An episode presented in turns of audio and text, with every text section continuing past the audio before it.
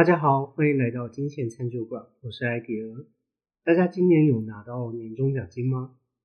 要如何分配年终奖金的运用会比较好呢？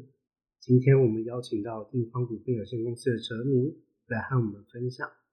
欢迎哲明。Hello，各位金钱餐酒馆的听众，大家好，我是哲明，我们又见面了。哲明以前有拿过年终奖金吗？对，以前在银行的时候，也是会在过年前会有一个奖金啊，虽然虽然名义上不叫年终，对，但确实在那个过年前都会再领到一笔钱。哦，然后我也跟听众们分享一个比较特别的，像以前我们在银行会有一个叫做借支的东西。借支，对，借支的意思就是说，呃，因为大概银行也是知道说，大家在过年前比较会有资金上的需求，哎，像我们可能过年要包红包啦，好等等这些，可以预支下个月的。差不多的意思。对，银行会让我们决定说，你要不要预支一个月到好像一个月还是一点五个月的薪水。所以举例来讲，假设我的月薪是五万块，那银行就可以让我预支七万五千块之类的。可是你可能下个月就没有钱。对，然后会让我们分十个月还。所以我就是呃，我前面第一个月我多领了七万五，但是我的第二月二月到十一月的每一个月都会被扣七千五百块。嗯对，但是它有点像银行也是优惠的意思，就是它是一个无息的借款，嗯呃我可以借七万五，然后我最后还的总额也是七万五，它就没有收我利息。所以这跟跟我们今天年终奖金有一点点类似啊，但是这个是要还的，这不是老板给我们的。这感觉跟银行的永续发展也有关系。呃，算是银行给行员们一个小小的福利吧。嗯，就是一个简单的无息贷款的意思啊。对那最主要就是会回到说，哎，在我们年关，因为过年毕竟是我们中方的，哎，或者说我们中国文化里面非常重要的一个节日，对啊，所以他就会用这样的方式让大家在这个时候比较不用去担心我可能需要用钱的状况。那艾迪尔过去你有领过年终吗？年终，我目前做的工作就是都只要没有在过年之前离职，都会有年终。OK OK，那你还有没有记得之前你领到年终都怎么做这个分配或使用？就是我其实比较那时候是比较当下就，哎、我有想要买什么东西，然后可能我过年会有多一点点的花费，啊然后就年终就不见了。啊，就会用完了哦。对 OK OK。那就是一个快速拿到钱，但是钱也快速蒸发的 对，就突然就不见一个魔术。对对对，然后其实说到年终，我不晓得听众朋友们有没有去注意到最近有一些新闻，好像过去几年最有名的这个股票叫什么？就是航海王，嗯，哦长荣啊、阳明这一些哈。不晓得大家知道，像长荣海运的员工在去年他们入账的年终奖金是几个月？艾迪要不要猜看？我记得应该几个月啊？四十个月啊，四十个月，对，而且听说我如果没记错，这好像是最低的。最低最四十个月。少的领四十个月，然后如果哎真就表现再好一点，可能领四十来月这样。我要是知道他发那么多，我就先跳槽去那里了。对，但是呃这个就是题外话，因为航运也是这几年才好，对，嗯所以有点像是哎这几年你可能把未来几年的年终奖金一次领完，领完嗯的，也可能是这样的意思。但另外还有一个新闻也蛮有趣，同样是长隆集团的，好，这个长隆的地勤。好，他们因为他们只领到一个月的年终奖金，所以他们发动了在跨年期间罢工。可是他们真的有罢工吗？听说只是请假而已。就是啊，对他们甚至用请假的方式啊，对，然后就看到哇，长隆地勤的总经理、董事长都跑下来搬行李，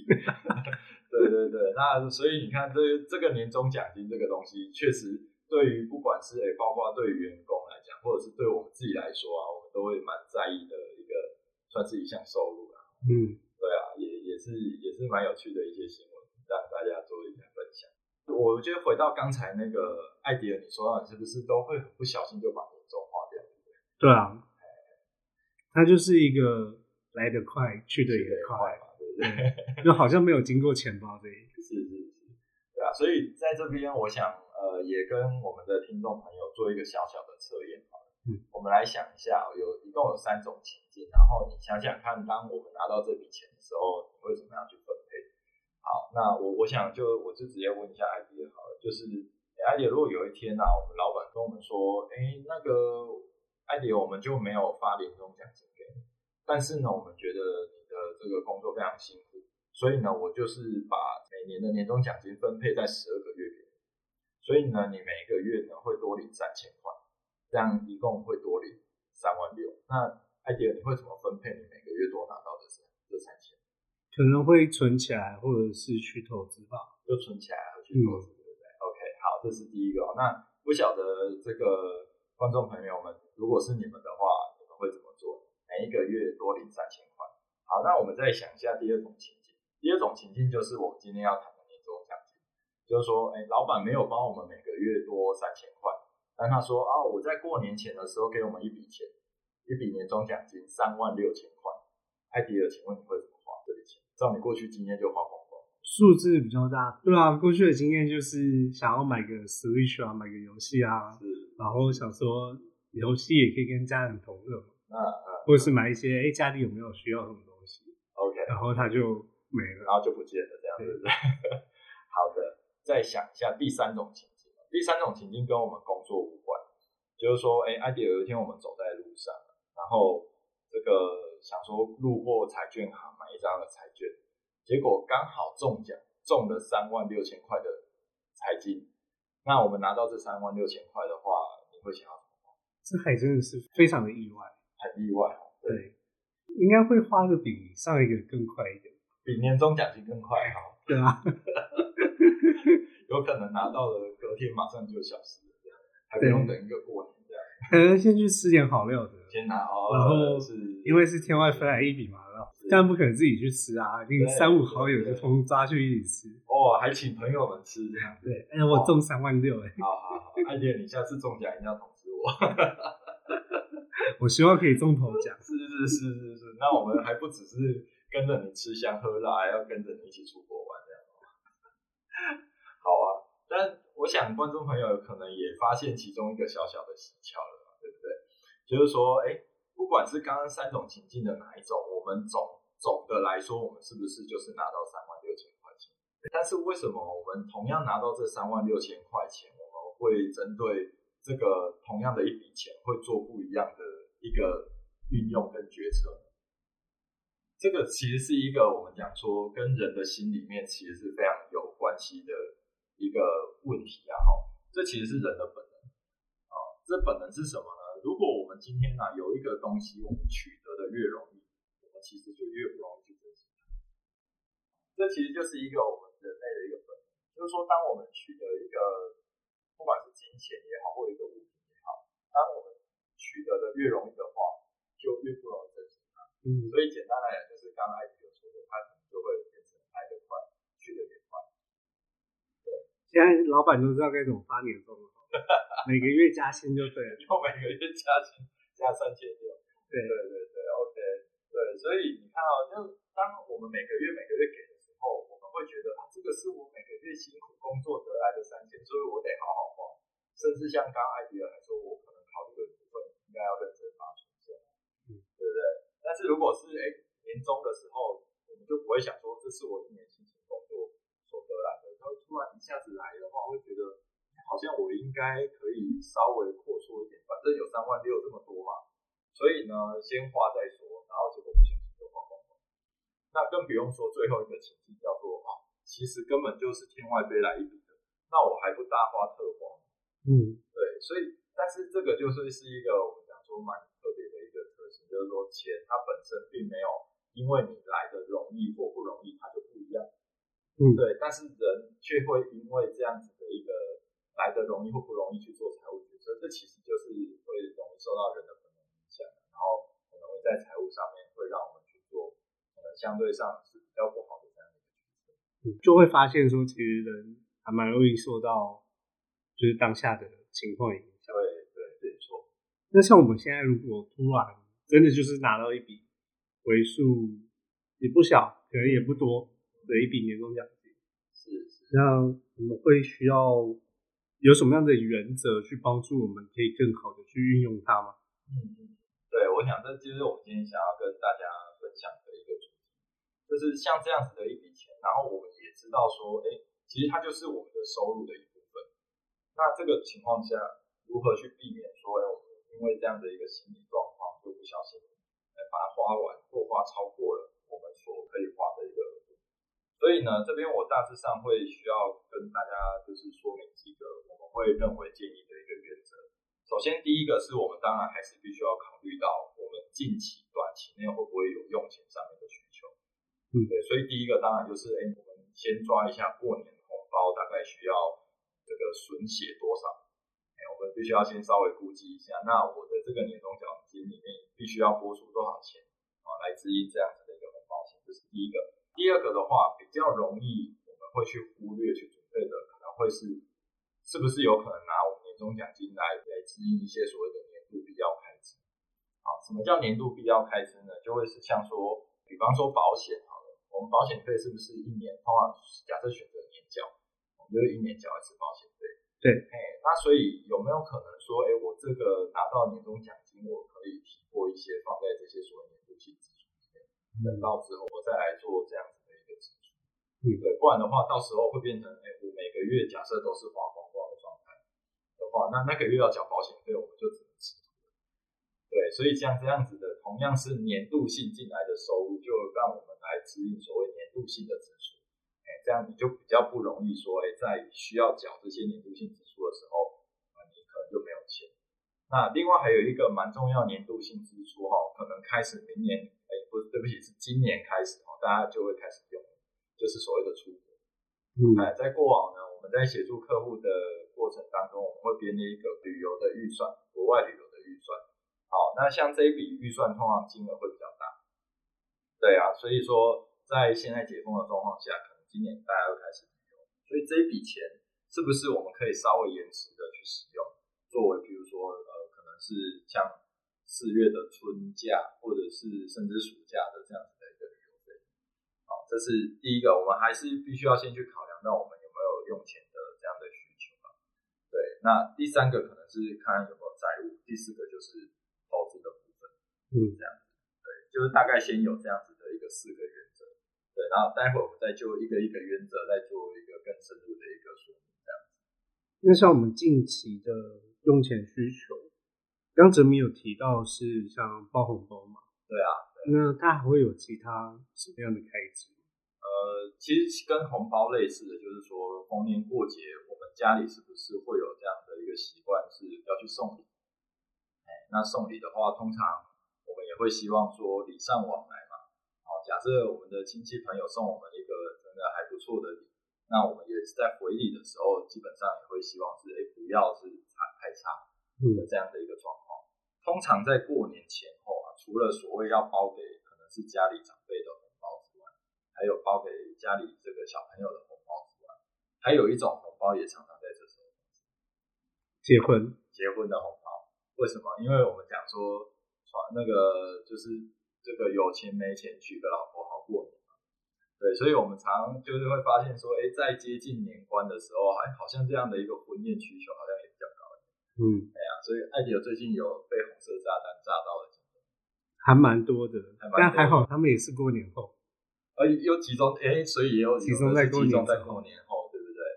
今年可能是因为这个疫情解封的关系了，所以同样的，我们也要去考虑到，那到时候这些红包、这些红色炸弹，我有没有需要先把这些钱给保留下来，去做这样子的一个使用？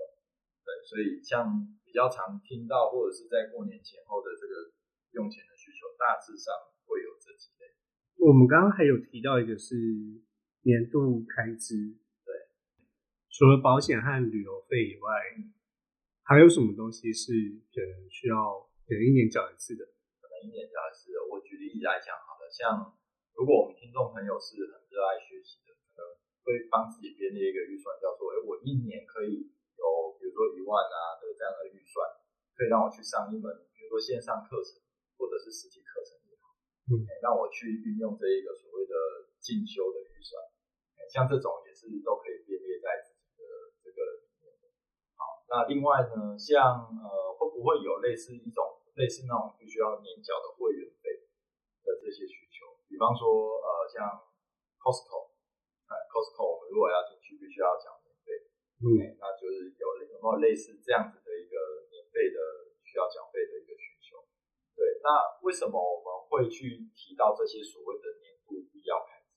年度必要开支是因为，如果这些年度必要开支啊，其实它都是我们大概知道一定会发生的事情。举例来讲，今年应该要缴多少保险费，其实我们应该早就应该知道，只是通常我们不会去特特别去把它拉出来做一个计算，好，等等的。然后另外一可能旅游的，如果真的要出国旅游，可能也不一定会真的先设定一个预算。而是到时候看看我口袋多少钱，然后来决定我是要玩五天、四天还是三天。如果说在我们其实知道这些预算的前提之下，除了用年终奖金来指引之外，事实上我们更建议？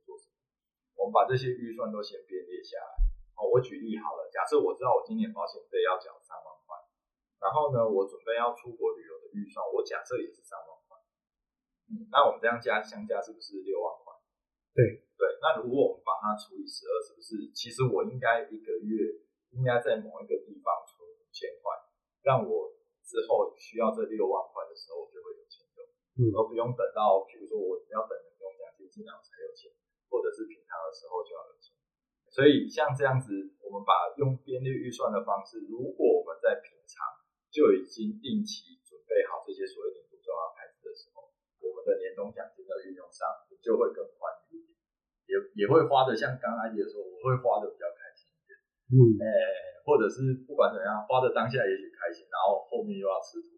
这也不是一个好现象，对不对？对，所以说像这样子的一个年度必要开支，我觉得刚好可以在趁这样的一个年终时间之前，也是这一年新年的开始，二零二三年度的开始，蛮建议我们的听众朋友，也可以拿支笔，好，我们自己稍微估算一下，今年大概会有哪一些这一种。所谓的就是它不是每一个月都会支出的东西，好，然后把它编列一个预算下来，然后呢再看看说我们要从我们年终奖金里面先大概提拨多少进来到这一个账户，然后之后的钱再一点一点出。所以举例来讲，假设我们是刚刚那情境，我们需要提拨六万块，就是三万块保险费，三万块旅游费，那我们现在拿到一笔年终的，哎，可能假设也是三万六。好这样子也许你可以考虑，我们先拿个一万块放在这个六万里面做一部分的适应，那剩下的五万就是从后面的每一个月里面拨一点，拨一点，大概提拨个四千多块这样子进去。好，这样子在用钱上，你就不会因为那一个月要用特别多钱，感觉到好像特别的难过，或者是说为了要存出国基金的钱，三个月都得吃泡面。嗯，哎，对对对，大概就是用这样子的一个管理自己收支的方式。然后，从而回到我们年终奖金要怎么样分配这件事情，觉得会更加的全面。那像我自己可能有房贷，有房贷对，然后可能有些人有车贷啊，有一些可能信贷啊。对，那我们这笔年终奖金是应该要先拿去还这些贷款吗？OK，对，所以我们刚刚讲到的几个原则哦，如果我们稍微检视过近期的用资金需求。还有比如说这些年度开支，哎，我们都已经准备好了，那结果不错哎，算一算我还有剩一些年终奖金，接下来确实就可以来做一些比较理财上的应用。对，那这边的话，我们会建议观众、听众朋友们先做一件事情，先去盘点一下我们身上是不是有债务。嗯，像刚刚艾迪尔说的很好，哎，像是房贷啦、车贷啦等等这一些。好，那盘点债务并不一定要马上就把我们刚分配完剩下的年终奖金就拿去还债哦。对，这时候大概会有几个考量点，我们可以先去诶去考量一下，然后再决定我们是否要把这笔钱拿去还债。考量点大致上有哪一些呢？第一个当然就是债务的利率。比方说，如果我们的债务是房贷的话，通常这个利率应该不会太高，大概应该就是在二到顶多就是呃二点多这样子。的一个状态，那这样子本身它的利率不是太高的情况之下，呃，导师不一定说你一定要马上把钱拿去还房贷。嗯，OK，因为这个是跟我们下面的呃第四点，就是说如果我们拿去做投资，也许这个部分它会是更好的利润。对，所以如果是类似这样这样，我的整个债务的利率不是太高的情况之下，哎，我们不见得一定得要马上拿去还。这是第一个，所以考量的是会是这个债务的利率。OK，那所以反过来讲，如果这个债务的利率可能是，譬如说我的一个信贷啊，或者是更可怕的状况，可能是我的信用卡循环利息，嗯，那个这个利率可能都会高达五趴以上，甚至循环利息都是十。那这个时候，这个时候，甚至年终奖金一发到的时候，还得要赶快提拨一笔去帮我们尽快偿还这样的一个债务，否则我们只会被这个债务可以一直拖下去。嗯，对，所以这个利率在比较高的情况之下，譬如说利率可能在五趴以上的情况之下，就会建议确实要尽快先把这些债务做清偿。哦，可能甚至都不只是拿到年终奖平常有多的奖金或者是有多的结余，我们就要尽快的把这些债务去做一个偿还。所以刚刚考量到，如果是要去理债的话，一个可能是考虑到利率，一个是高或低。第二个点其实会回到比较心里面，对，因为如果我们呃本身是不喜欢看到债务，我们不喜欢看到债务太多的，那其实你也真的可以考虑说，即便是我们刚刚讲的比较利率比较低的，那但是如果拿这笔钱提前清偿房贷，会让我们感到比较安心的话，我觉得也没有不行。嗯，对，所以这个第二点就会回到比较心里面上面。虽然这样子的一个冲击在财务面上其实影响，我坦白说有限。好，因为我们提前还了房贷之后，虽然每个月的摊还金额变少，但是如果摊还变少的那个金额啊，我们是再把它拿去存下来做其他的投资应用，而不是花掉的话，其实这两层没有影响。对，但最怕就是什么？最怕是，哎，我提前还了房贷。然后呢，我每个月的这个房贷还款金额少两千，假设少两千的话，结果我这两千块我不是存下来，而是花掉的话，哦，那当然就是这个影响就会有差。所以大概就是这一个部分的一个差异啊。所以如果要理债，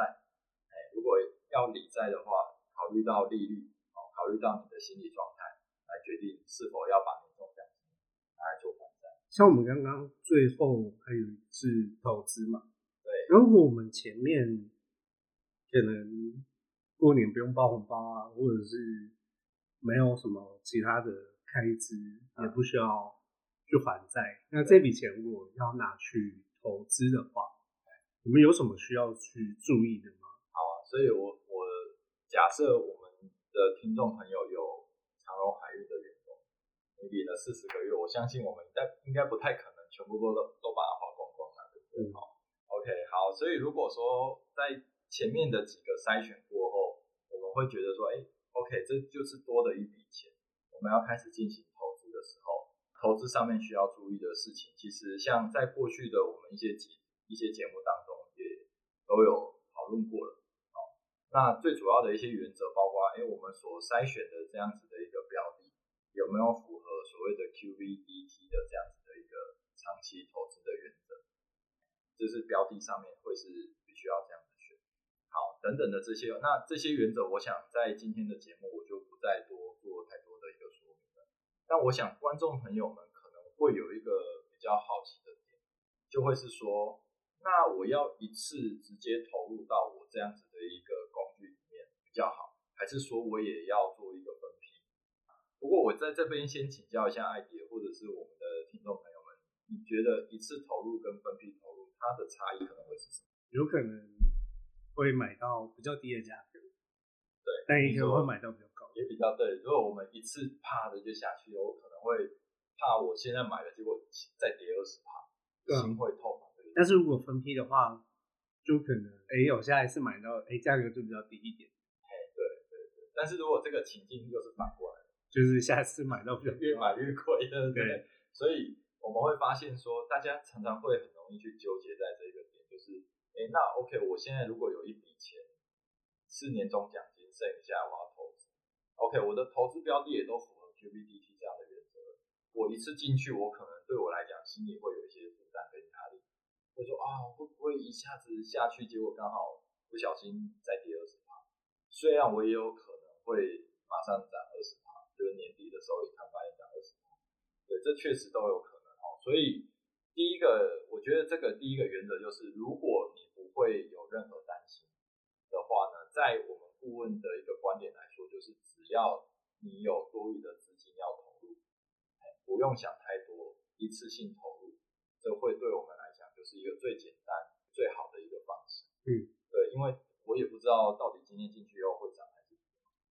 相信在 QVDT 原则之下，长期它会成长。嗯，所以我就不要再多花一些什么心思去想说到底以后会涨还是跌，下个月会涨还是跌，我现在就通过过进去就好了。但在我们过去辅导的过程里面，能够做到这样子的人，其实也只有一半而已。另外一半就是那个担心，他会不会这个一下去，结果三个月后看先跌二十趴给你看再说，心里会痛啊。对，所以也没有关系，我们也可以做一些分批的动作，可以分三次、分六次。对，比如说每个把把它分三批，然后分三个月定期定额投入进去，好，投入完就不要再管它，或者是分六个月。但在整个建议上面，最好啦哦，不要拖太长的时间，不要拖太长的时间。譬如说，不要拖到你拖到一年，哦等等的，不一定效益就会。嗯，对，因为在过去曾经有一个，我有看过一个研究啊，它是把过去的这一些呃历史资料拿出来做回测。那但是你看，我们知道长期而言是涨的。当你如果知道长期而言是涨的时候，是不是你越快进去，你胜率其实相对上会高一点？虽然偶尔会遇到你一次性去先跌的状况，对，但是如果你真的要比大小的话，上涨的几率有占百分之五十三，下跌百分之四十七之类的，那你当然还是先压那个涨的几率高一点。所以你不要分太长，你太晚让资金进去的话，相对而言它可能上涨的机会是高。对，但无论如何啦，无论如何，只要选择好这样的一个标的，选择好你，不管你要一次进也好，三个月进也好，分六个月都好，都没关系。重点是设定好这样的策略之后，就要去执行。举个例子来讲，哎，会不会遇到有一种人，就是，OK，他想说我分三个月，然后第一个月进去了之后，第二个月真的下跌二十趴，跌给你看的时候，先等等好了，有可能会再跌，他就不敢再买了。哎，这个时候其实反而是一个相对是比较不好的一个策略，因为我你其实你分批就是希望它跌越多你就买，你就刚好可以买比较低的，结果这个时候你却反而因为担心说会不会再跌，你就不敢买了，那就其实是很可惜的。嗯，那或者是另外一种状况叫做，哦，第一批第一个月买进买进了之后，第二个月已经涨十趴了，这时候你也不敢买啊，说，哎。已经涨十趴，我成本会再变高哎，